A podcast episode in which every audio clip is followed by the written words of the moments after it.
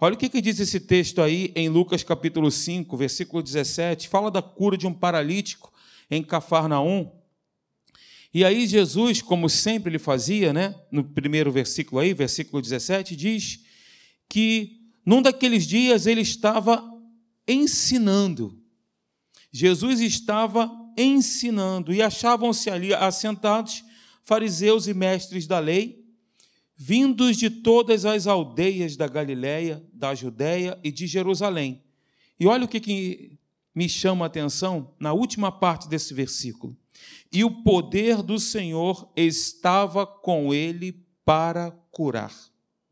E o poder do Senhor estava com ele para curar. Primeira coisa, Jesus pregava a palavra, estava expondo as Escrituras, gerando fé no coração das pessoas e o poder do Senhor estava com ele para curar. A boa notícia é que Jesus não mudou, ele continua sendo o mesmo.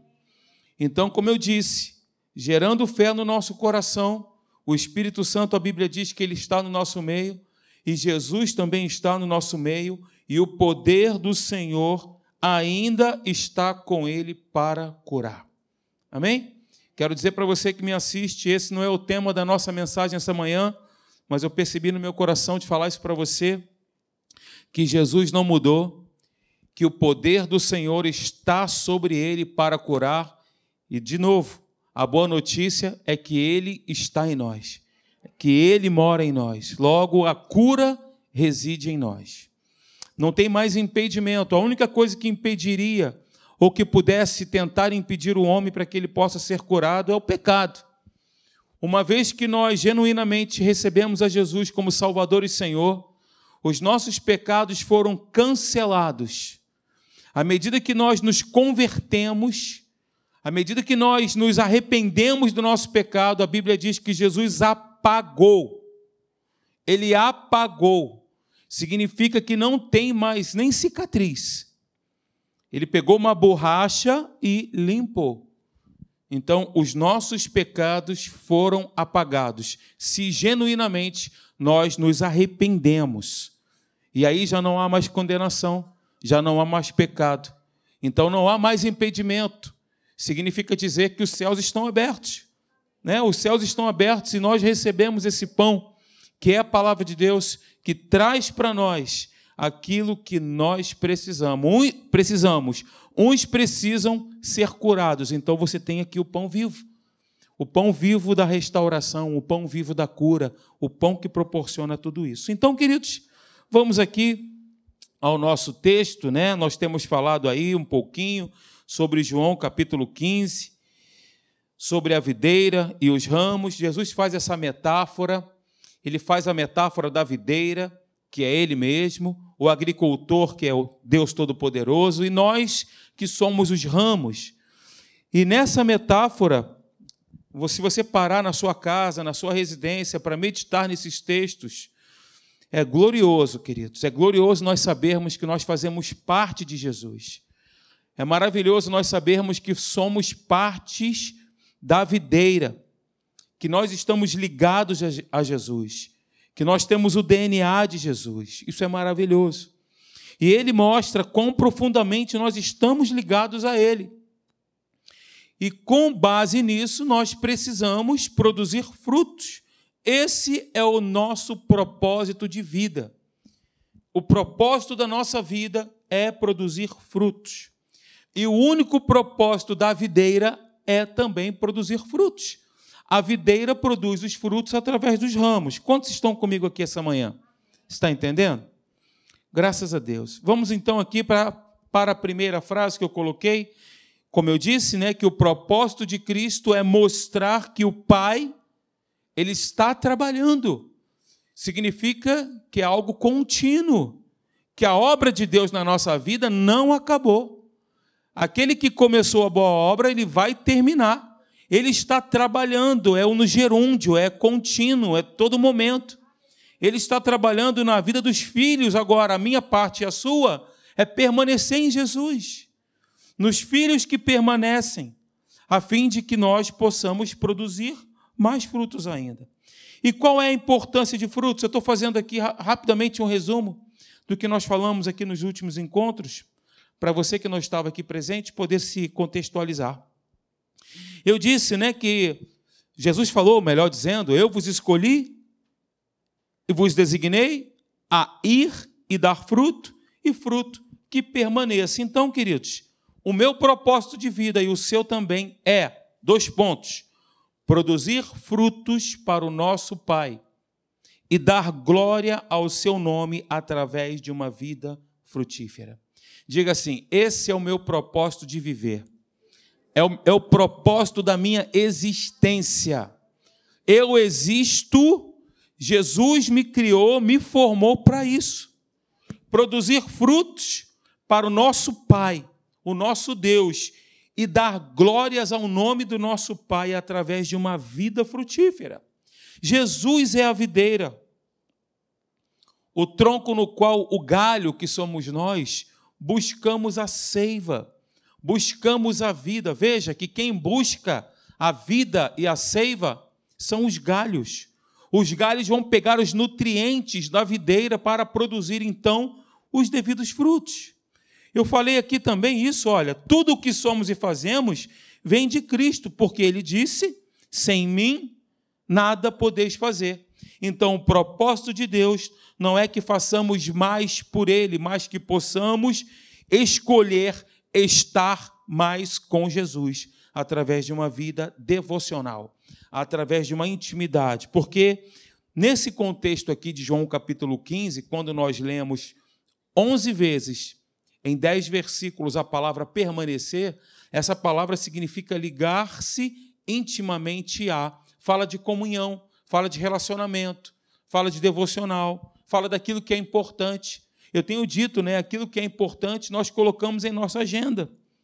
Não é verdade? O que é importante nós colocamos ali como um lembrete, seja na agenda digital ou escrita, mas você coloca. Amém? E aí eu estava citando aqui oito pontos, oito verdades que Jesus nos ensina aí nessa metáfora da videira verdadeira, o agricultor e os ramos de João capítulo 15. A primeira delas é essa aí. Permanecer, permanecer em Cristo é um imperativo, é uma ordem. Ele não nos pede, não é uma opção, não é uma é uma ordenança, queridos. Ele ordena, nós obedecemos, simples assim. Ele é o nosso Senhor, nós somos os seus servos. Ele é o nosso dono, nós somos mordomos dele. Ele fala e nós obedecemos e ponto final. Não há o que se questionar. Não é uma opção. Deus está mais interessado em nossa vida do que nas nossas atividades, do que no nosso trabalho. Deus está mais interessado na nossa vida, mais interessado em relacionamento do que em atividades. Permanecer não equivale o quanto nós conhecemos de teologia, porém, fala muito mais alto. Fala de uma sede de Deus, de ansiar estar com Ele, de guardar os mandamentos, de estar na igreja, de vir aos cultos, de ser um, uma, um participante, não um espectador. Hoje eu vou para a igreja para participar, para cultuar, para buscar a Deus. Permanecer, querido, significa ter mais de Jesus na nossa vida, mais dele nas nossas atividades, nos nossos pensamentos, nos nossos desejos.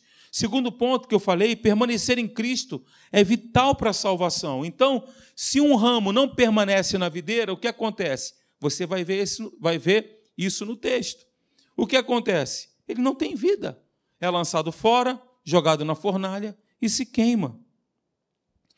Queridos, se uma videira deixasse de produzir fruto, como nós lemos em Ezequiel, eu li esse texto para vocês no último encontro, a sua madeira só serviria para ser lançada no fogo, para nada mais aproveita.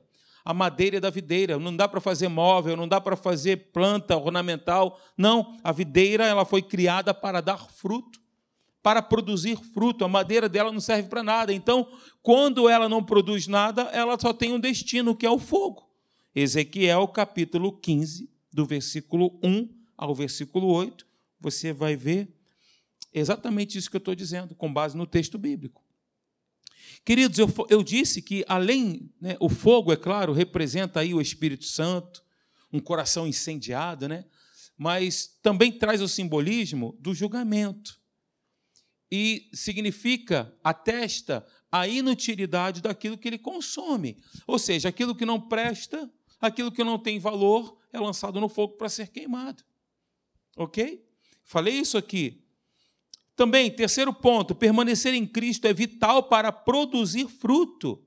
E aí Jesus disse que o ramo não pode dar fruto de si mesmo. Ele tem que permanecer, como eu falei antes, sem mim nada podeis fazer. Ele tem que estar ligado, ele tem que estar linkado, ele, ele tem que estar, estar em um relacionamento real com Cristo. O ramo somos nós, né? Fora de Cristo, fora de Jesus, o discípulo é estéril e inútil. Contudo, quando o discípulo está ligado à videira, sendo podado na hora certa, ele produz muito fruto. Quantos discípulos de Jesus temos aqui essa manhã? Somos discípulos de Jesus, amém, queridos? Então, o nosso propósito de vida, de novo, é.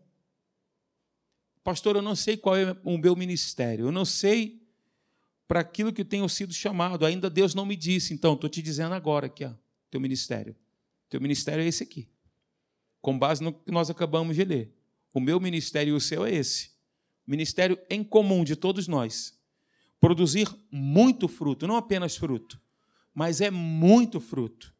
Porém, o contexto, quando nós lemos João capítulo 15, do primeiro versículo até o versículo 11, nós lemos que o contexto nos mostra que esse fruto é consequência de um relacionamento com o Pai, de oração, em nome de Jesus e é sempre, diga, sempre, sempre.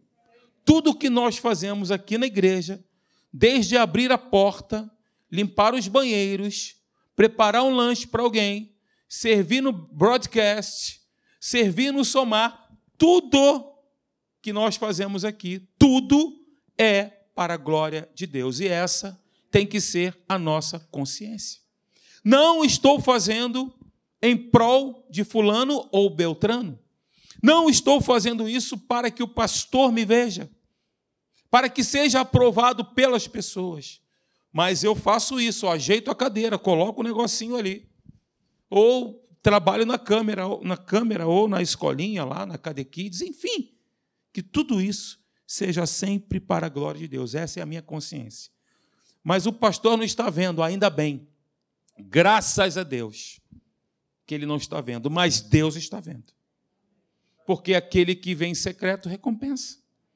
A nossa recompensa vem de Deus.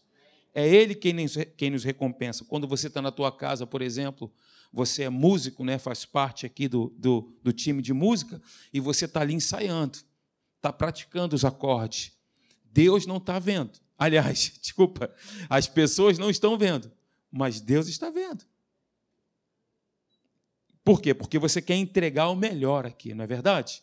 Você não quer entregar o melhor? O melhor que você entrega para nós, você está entregando para Deus. Quando você ensaia, dá o teu melhor aqui, você está fazendo, nossa, eu vou fazer uma música bacana, vai ficar harmônico, vai ficar legal. As pessoas vão gostar de ouvir. Não traz um, uma sensação gostosa quando você ouve uma melodia legal, um grupo bem ensaiado? Não é legal? Você não recebe isso? Quanto mais Deus. Lembrando que Deus também conhece o coração, né? E qual é a motivação do coração das pessoas, né? Mas que a consciência que devemos ter é essa, eu não tenho dúvida. Que a consciência de glorificar a Deus, dos trabalhos mais naturais até os trabalhos que nós consideramos espirituais. Então, queridos, Efésios capítulo 5, versículo, do versículo 1 até o versículo 2 diz: Portanto, sede imitadores de Deus, como filhos amados Sede imitadores de Deus. Como? De que forma? O que eu tenho que fazer para imitar a Deus? O próprio texto nos mostra. Andai em amor, como Cristo, que também nos amou e se entregou, entregou por nós, a Deus como oferta e sacrifício com aroma suave. Eu disse no nosso último encontro que o fruto, eu já vou chegar nesse texto, tá bom? Não está desconectado, não. Eu vou chegar lá. Eu disse no último encontro que o fruto representa tudo o que é produto de oração. E aí eu falei, um relacionamento vivo, um relacionamento íntimo com Deus, em nome de Jesus, incluindo a obediência à palavra, aos mandamentos. Nós vemos isso no versículo 10 de João capítulo 15. A experiência da alegria, a paz, o amor de uns pelos outros, o amor. E aí é esse ponto que eu queria ressaltar com você. Vá comigo no versículo 12 de João capítulo 15, para nós entendermos aqui aonde eu quero chegar. Diz assim o texto, se você mantém a sua Bíblia aberta, o texto diz assim, ó: O meu mandamento é este, que vos ameis uns aos outros, assim como eu vos amei. Ou seja, isso é fruto de um relacionamento com Deus. Amar o irmão, amar o próximo, é fruto de um relacionamento vivo com Deus.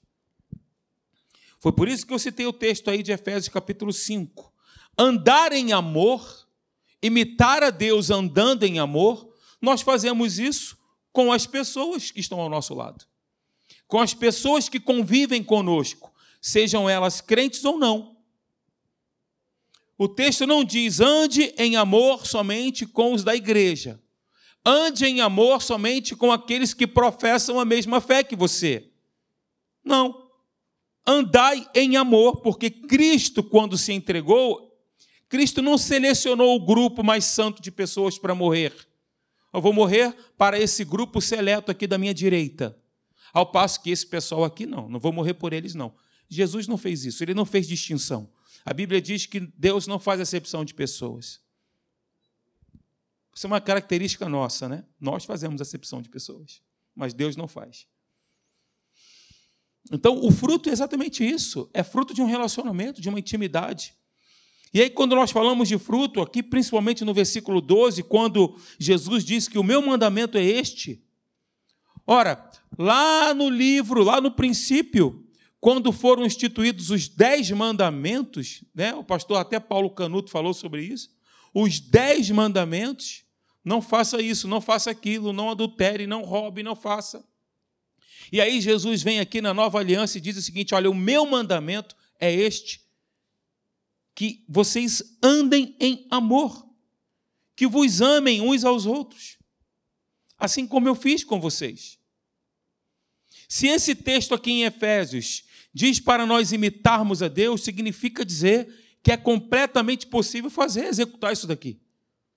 Executar o que está dizendo aqui, andar em amor. E eu quero te lembrar, tenho certeza que você já ouviu, através de mim, do pastor Marcelo, do pastor Leandro, que amor não é um sentimento, que amor é uma decisão, é uma escolha. Eu não espero sentir para amar eu simplesmente decido fazê-lo. Amém? Muito bem. Andar em amor é uma ação, é um hábito. É fazer do amor a principal regra da nossa vida.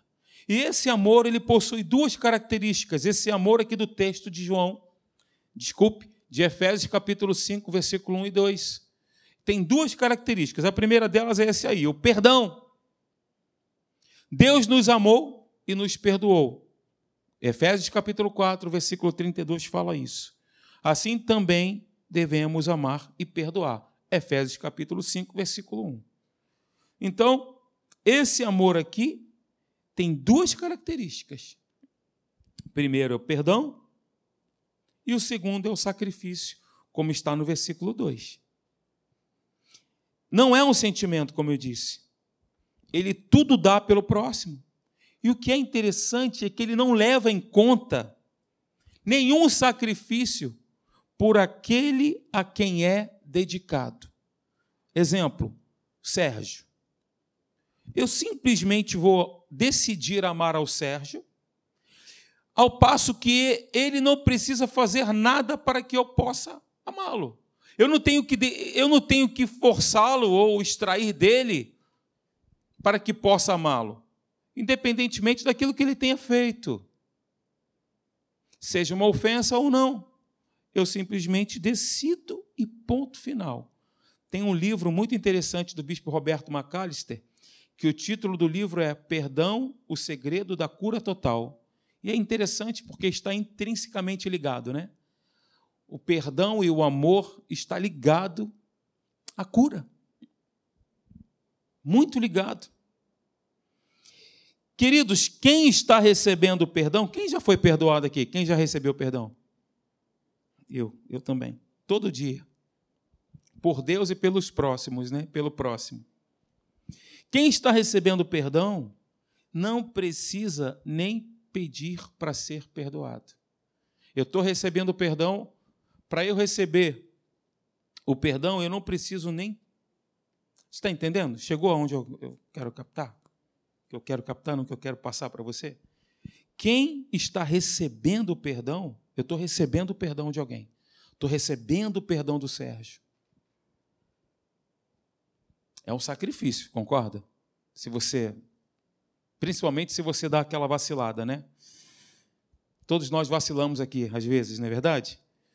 Quem oferece o perdão não precisa orar e jejuar para perdoar. Eu vou orar para saber se eu posso te perdoar. Basta decidir e dizer assim: ó, eu perdoo e pronto, acabou. Esquece o passado e segue em frente.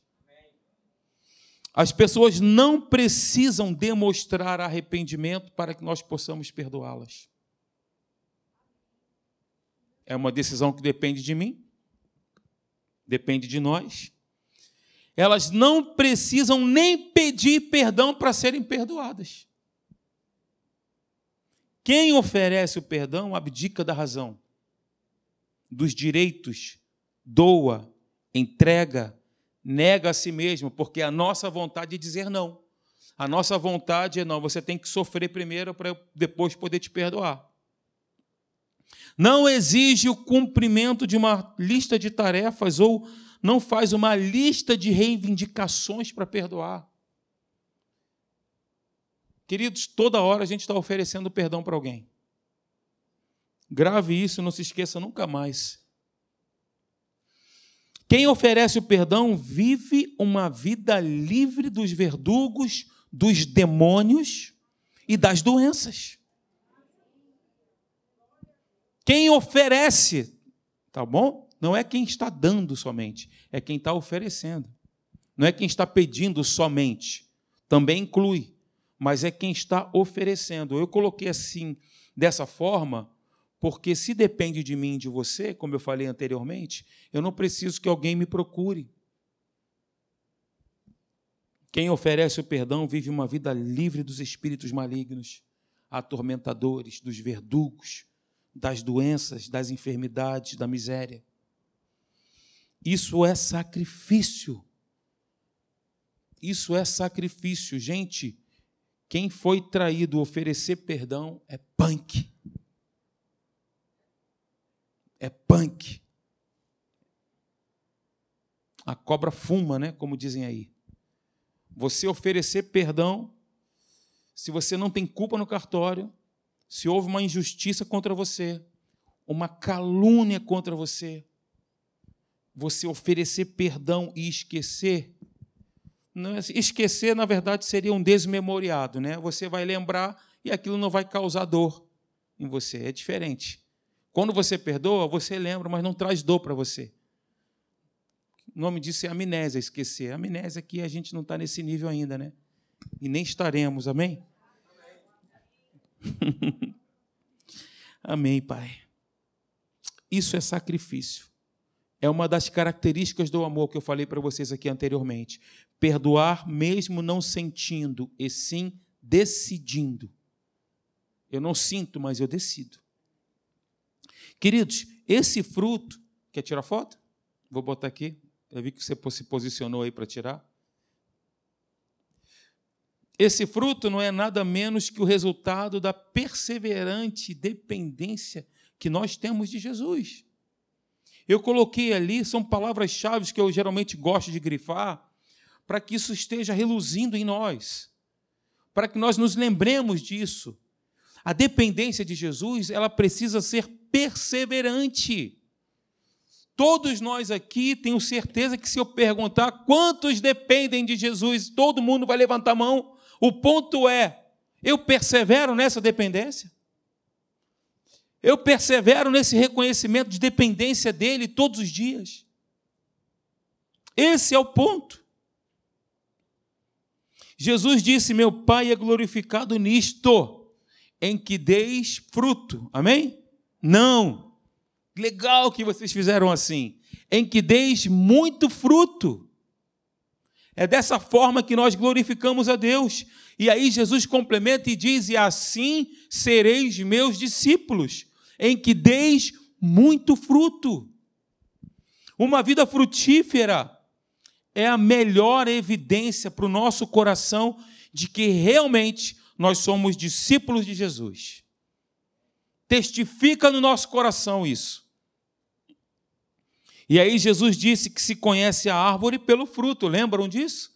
Uma boa árvore precisa produzir bons frutos, Jesus falou. Mais fruto e muito fruto. Lembra daquele episódio da figueira? Que Jesus ele vai até um monte, ele olha uma figueira com folhas. Isso é interessante porque, como a gente, a gente sempre tem falado aqui, nada está aqui por acaso. Jesus estava passeando, viu uma árvore, não, nada está aqui por acaso. Uma figueira, quando tinha folhas, primeiro que a figueira produzia o figo. Primeiro a figueira produz o figo, depois as folhas. Quando as folhas surgiam na figueira, anunciava que tinha fruto. E aí a figueira, o texto é enfático e diz que a figueira tinha folhas só e não tinha fruto. Isso é interessante, porque aquela figueira tinha uma aparência, né, que estava produzindo fruto. Era só aparência. Eram só folhas que estavam ali. Isso é interessante demais. E aí Jesus foi lá e não está produzindo fruto. O que acontece? Ele foi checar, Jesus foi vasculhar, foi dar uma checada. Isso acontece com a gente, viu, irmãos? A gente não ora assim, Senhor, sonda-me e me conhece. Vê se há em mim algum caminho mau e guia-me pelo caminho eterno. Nós estamos convidando o Espírito Santo para fazer uma checagem na gente para fazer uma auto daquela. E aí Jesus está sempre verificando se a gente está produzindo fruto. Foi assim que ele fez com a figueira. E quando nós lemos aqui, por exemplo, em João, da videira, o que acontece com o ramo que não produz fruto? Ele corta. Ok? E o que acontece com o ramo que produz? Ele poda. Qual o objetivo? produzir mais ainda. Então, essa checagem o agricultor está fazendo sempre. O agricultor faz essa checagem. Nós devemos abrir o nosso coração e permitir essa checagem do Espírito.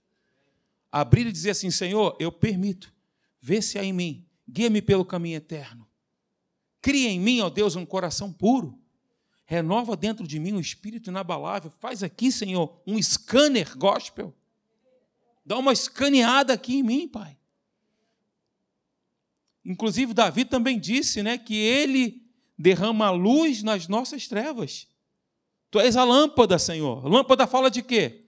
A lâmpada nós encontramos aqui, se tiver um papelzinho aqui diferente da cor do, do tapete, a gente, a luz, ela pum, mostra. Sempre tem um paralelo, sempre tem um ensino, sempre tem uma profundidade. Sempre tem, nada está aqui por coincidência apenas. Pede a Deus assim: Senhor, ilumina o meu interior, me ilumina, me limpa, tira de mim o que não te agrada, Senhor. Tira, me limpa, Jesus. E aí nós lemos também na palavra que nós, que o Espírito Santo, o lavar regenerador do Espírito Santo, é um lavar que regenera. Mas para regenerar tem que lavar. Para eu ser regenerado, eu tenho que ser lavado primeiro. Tem uma ordem aí. O lavar regenerador. Para ser regenerado, eu tenho que ser limpo, eu tenho que ser lavado. Permita-se esse que o Espírito Santo faça isso e você também peça isso a Deus, assim como eu tenho pedido. Porque eu quero fazer a vontade de Deus. Eu tenho certeza que você quer também. Nós queremos fazer a vontade de Deus, nós queremos agradar a Deus. Nós amamos a Jesus. Nós queremos agradar, nós queremos servir a Deus, nós não queremos dar um passo sem sermos guiados, sem sermos dirigidos pelo Espírito Santo. Eu não quero quebrar cara. Você quer ouvir a voz de Deus, você não quer quebrar cara. Eu quero ouvir a voz de Deus, eu quero tomar a melhor decisão, eu quero ter a, a tomar a melhor escolha, sim ou não? Nós queremos isso. E aí, queridos, interessante, né, que Jesus estava indo para Jerusalém, ele teve fome, voltando para a questão aqui da figueira. Ele olhou para a figueira, viu muitas folhas, como eu falei anteriormente. Ele foi procurar fruto, não achou fruto. E aquela figueira anunciava, mas não tinha nada para oferecer para Jesus, então Jesus a fez secar. A árvore nunca mais produziu fruto, queridos. Então, fruto é o que o Senhor espera de nós e não folhas. Ele não se contenta com a aparência, ele quer fruto da gente. Não se contenta com folhas bonitas e frondosas, uma árvore bonita. Uma árvore foi feita para produzir fruto. Ponto final. Beleza? Ué, eu acho que. Deixa eu ver se eu peguei aqui. Você jogou para mim a. Verifica para mim se é o número 6. Porque eu acho que não é por favor?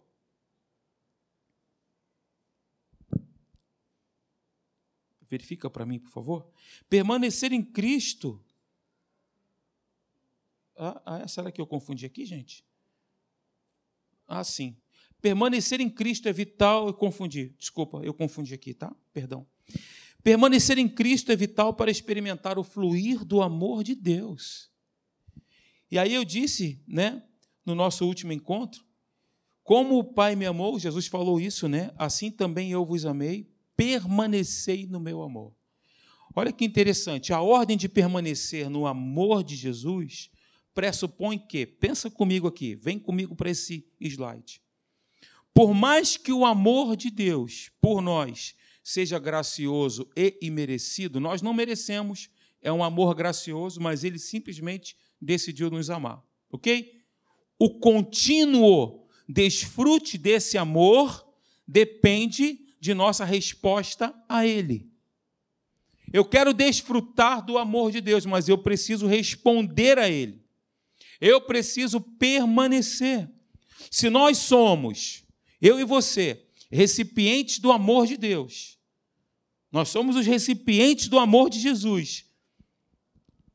Assim como Jesus é a própria recepção do amor do Pai. Então nós devemos permanecer no amor de Jesus exatamente pelos mesmos meios que Jesus fez, ou seja, pela obediência. A Bíblia diz que Jesus obedeceu até o final. Ele foi obediente. A obediência de Jesus é uma das realidades centrais aqui do livro de João. É um exemplo a ser seguido. Quando nós temos intimidade com Deus, temos certeza quanto somos amado, amados. Quanto somos queridos, e aí nós desejamos, ansiamos, temos pressa de estar com Ele. Jesus deseja compartilhar a vida dele com a gente, queridos. Número 6, eu estou terminando. É, número 6, permanecer em Cristo leva consigo a promessa da oração respondida. Queridos, a oração eficaz é fruto de um relacionamento profundo com Cristo. Se permanecerdes em mim e as minhas palavras permanecerem em vós, pedireis, diga comigo, o que quiserdes. Repete, o que quiserdes, e vos será feito. Mas tem uma condição inicial se permanecerdes em mim e as minhas palavras permanecerem em vós, pedireis o que quiserdes e vos será feito. Qual é o ponto aqui, o exemplo a ser seguido, a obediência de Jesus? Nós temos ouvido desse púlpito e de outros também, na nossa igreja, e outros homens de Deus aí que falam, né? Que pregam a palavra de Deus sobre essa questão do perdão, a pessoa está racha de ouvir, mas ainda faz questão de reter. E as coisas não acontecem por causa de uma falta de obediência às ordenanças bíblicas. A lei da semeadura. Não estou falando somente de dinheiro. Estou falando de investir em alguém, de semear, de valorizar alguém, de abençoar alguém formando, essa pessoa como um discípulo de Jesus? Queridos, essas palavras devem se fixar na nossa mente e no nosso coração, de tal forma que a conformidade com Cristo, a obediência a Ele, seja a coisa mais natural do mundo. Então, em termos de oração, quando nós somos verdadeiramente obedientes, verdadeiramente obedientes, somos mais efetivos em nossa oração, uma vez que tudo que pedimos irá se conformar com a vontade de Deus. Porque como nós conhecemos, quando conhecemos a palavra e aquilo e as orientações que Deus tem para nós e as promessas que Deus tem para nós, as nossas orações sempre serão com base na palavra, com base naquilo que conhecemos, na, com base naquilo que foi revelado.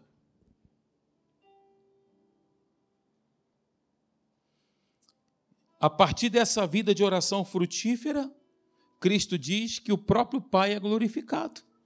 Então, a nossa frutificação traz glória para Deus. Quando nós produzimos fruto, nós glorificamos a Deus. A frutificação dos filhos é a parte, é parte da forma com a qual o filho glorifica o Pai. Jesus é glorificado quando você produz fruto. Jesus é glorificado, o Pai é glorificado. Eu produzo fruto, você produz fruto, Jesus é glorificado, o Pai é glorificado. Quando nós oramos assim, Senhor, glorifica o teu nome, é só você dar fruto. E às vezes a gente faz umas orações que a gente nem entende muito bem o que a gente está orando, né? Senhor, glorifica o teu nome. Para glorificar a Deus, basta produzirmos fruto. Seja intenso na igreja. Dá o teu melhor, entrega o teu melhor. Investe a tua vida. Não gosto de usar a palavra gastar a vida, que dá o sentido de desperdício, né? Mas investe a tua vida. Esteja aqui. Venha para o culto de quarta-feira. Esteja com a gente, comunhão. É tempo disso. A ausência de fruto não só é prenúncio de fogo, mas também a ausência de fruto não é somente prenúncio de fogo, mas também tira de Deus a glória que lhe é devida. Quando as palavras de Jesus, eu falei isso aqui, determinam o nosso comportamento e nos transformam em praticantes de seus mandamentos, fundamentos, preenchendo e formatando o nosso pensar, o nosso falar, o nosso agir, aí sim estaremos verdadeiramente orando em nome de Jesus. E então temos a promessa ilimitada de sermos atendidos. Mas precisamos ter a nossa mente, o nosso pensar, o nosso falar, o nosso agir formatado com o que está escrito, formatado com a palavra. Vamos abolir do nosso vocabulário palavras chulas, palavras que o mundo aí usa por aí. A gente tem visto né, uma modernidade aí esquisita, né? Eu não sou contra o coaching, não. O coaching é algo interessante. É interessante para te ajudar em muitas coisas. Eu não sou contra mas eu sou contra em substituir pela exposição da palavra. Aí eu sou contra. Usar o púlpito para fazer coaching, para dar coaching, já não concordo muito. Mas também não gosto de falar mal. Bem, a palavra de Deus é que precisa formatar a nossa mente. Porque quando nós olhamos para a Bíblia e ela olha e, ela diz para nós que nós somos mais do que vencedores, eu não preciso de um coach para dizer isso. Porque a Bíblia já diz, a palavra já nos mostra isso. Que nós somos mais do que vencedores em Cristo Jesus. Mas eu preciso permanecer em Cristo. Não é mais do que vencedor solto. Mais do que vencedor ligado, tá vendo? É em Cristo, linkado a Ele. Sétimo ponto, estamos fechando aqui as oito verdades. Permanecer em Cristo é impossível sem obediência a Ele. Se obedecerdes aos meus mandamentos, permanecereis no meu amor. Jesus falou isso e outra. A desobediência sempre cria ou sempre desenvolve uma quebra no relacionamento com Deus. Você olha aqui no Antigo Testamento, Deus sempre dizendo para o povo: olha, volta, reconcilia-te, abandona. Porque o povo de Israel insistia em quebrar um relacionamento com Deus através de uma prática chamada desobediência. Podemos até, queridos, aqui nesse momento nos emocionar, chorar aqui no culto, mas se continuarmos a ter um estilo de vida pecaminoso durante a semana, jamais teremos sucesso na permanência ou na intimidade com Ele. O culto pode nos emocionar, pode ser legal, pode ser gostoso, pode ser bacana, mas se o nosso estilo de vida durante a semana for um estilo de vida pecaminoso, nós não teremos sucesso na nossa comunhão com Ele, na nossa intimidade com Cristo. Aquele que diz que ama Cristo e não lhe obedece está enganando a si mesmo. Efésios 5, 6 fala sobre isso. Os filhos da desobediência são aqueles que conhecem a palavra de Cristo e deliberadamente a desobedecem. E aí, sobre esses, como diz Romano, vem, Romanos, vem a ira de Deus. No livro de Apocalipse diz assim, né, que continue o injusto fazendo injustiça, continue o imundo ainda sendo imundo. Então, no dia do juízo, a sentença eterna de Deus será essa. A penalidade eterna do homem será experimentar eternamente os resultados ou a resposta que esse homem dá às suas atitudes, que seria aí o pecado.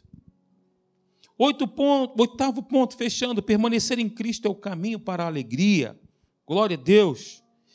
Cristo prometeu a paz dele e insistiu que os discípulos permanecessem. E agora ele promete o quê? alegria. Ele diz o seguinte, ó, que a sua própria, Jesus diz que sua própria obediência ao Pai é a base da sua alegria. E ele promete que aqueles que o obedecem partilharão da mesma alegria. No contexto aqui de João capítulo 15. E a alegria do mundo, a alegria, a alegria humana, ela é efêmera, ela é rasa, ela é passageira, ela é incompleta. Mas a alegria que Deus nos promete é uma alegria perene, é uma alegria permanente que está baseada na obediência. A obediência de permanecer, de continuar. Eu vos tenho dito essas coisas para que a minha alegria permaneça em vós e a vossa alegria seja completa. Jesus falou isso. Quando permanecermos em Cristo, quando permanecemos em Cristo, nós produzimos muito fruto. O que acontece? O Pai é glorificado, o Filho é glorificado, e uma alegria que a gente não consegue expressar, indizível, né? Cheia de glória, enche o nosso coração. Quantos querem agradar a Deus? Quantos amam a Jesus? Vamos ficar de pé? Levante